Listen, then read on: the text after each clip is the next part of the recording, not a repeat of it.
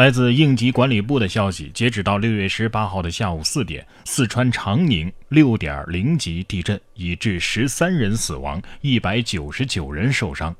截止到十九号的早上六点，地震已经造成十六点八万人受灾，一万五千八百九十七人紧急转移安置。据初步统计，目前共有八十八户一百间房屋倒塌，一百零二户一百八十二间严重损坏。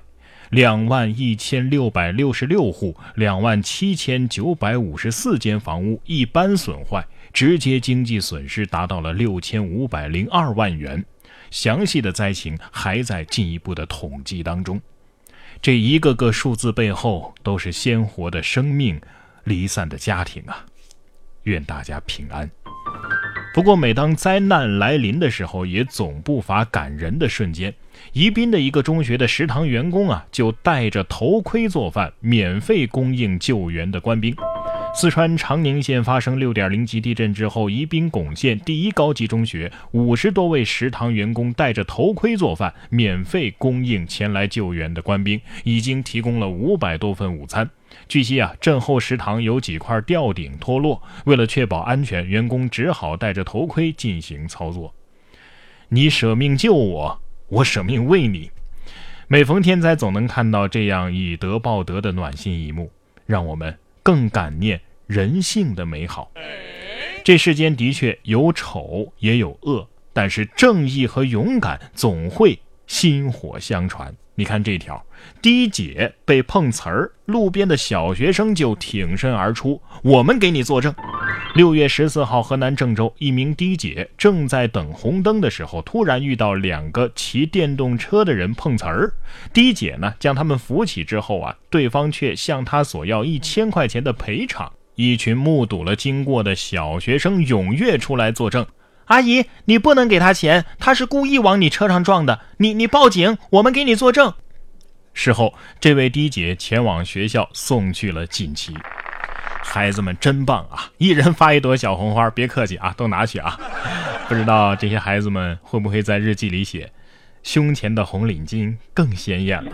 真的，我们希望也相信这样的事情会越来越多。我也不止一次的在节目当中说过啊。我确信一代人真的是比一代人更强，不仅是强在智商，强在能力，更强在他们的生长环境给他们带来的文化自信，强在他们懂得如何去爱，有着非常正的三观。随着社会的发展，时代的进步啊，连人们印象当中凶神恶煞的黑帮都变得更萌了。日本黑帮卖珍珠奶茶为生，说没有什么比这个更好了。根据日本十七号的一个报道啊，起源于中国台湾的珍珠奶茶在日本掀起了热潮，不仅走在繁华街道的年轻人手中抱着珍珠奶茶在喝，连这个黑帮啊都做起了奶茶的生意，还卖得风生水起。在被询问为什么选择开珍珠奶，奶茶店的时候，一名黑帮成员称啊，没有什么买卖比这个更好了。从 CCTV 十三直接转到了 CCTV 七，是吧？我觉得是时候给日本黑道们播放《致富经》《龙广新天地》了啊！哎，别人家的珍珠奶茶叫这个黑糖珍珠，你们开的应该叫黑帮珍珠吧？哈。不过仔细想想，奶茶是什么呀？大家想过没有？奶茶的原料就是一种白色的。有特殊气味的粉末状的，会令人成瘾甚至倾家荡产的化学合成物啊！这听起来不是挺黑道的吗？是吧？哎，如果每个黑道都能转行卖奶茶，那世界将变成肥宅的人间啊！说到肥宅，有的人天天嚷着要甜甜的恋爱，结果还是个混吃等死、毫无寸金的肥宅。哎，这样的人你就不要再叫自己是单身狗了，因为狗子为了惹人爱，都知道努力进化。狗生也不易啊，有研究就说了，狗狗进化小狗眼，装无辜，引人疼爱，从而获得了进化优势。英美两国的科学家联合在六月十七号的美国国家科学院院刊上发表了一个研究，狗的眼部肌肉啊，多年来经过进化，使狗啊能够扬起内眉，使它的眼睛看起来更大，更像婴儿，引发了人类想要抚育它们的心理，从而能够获得进化优势。狗狗能收获你的爱，其实是三万年来进化的结果。哦狗子心想。哼，你什么货色，我就是什么脸色喽，还不都是为了生活？我花了三万年努力进化，只是为了让你能更爱我。从这个角度想，还挺感动的，是吧？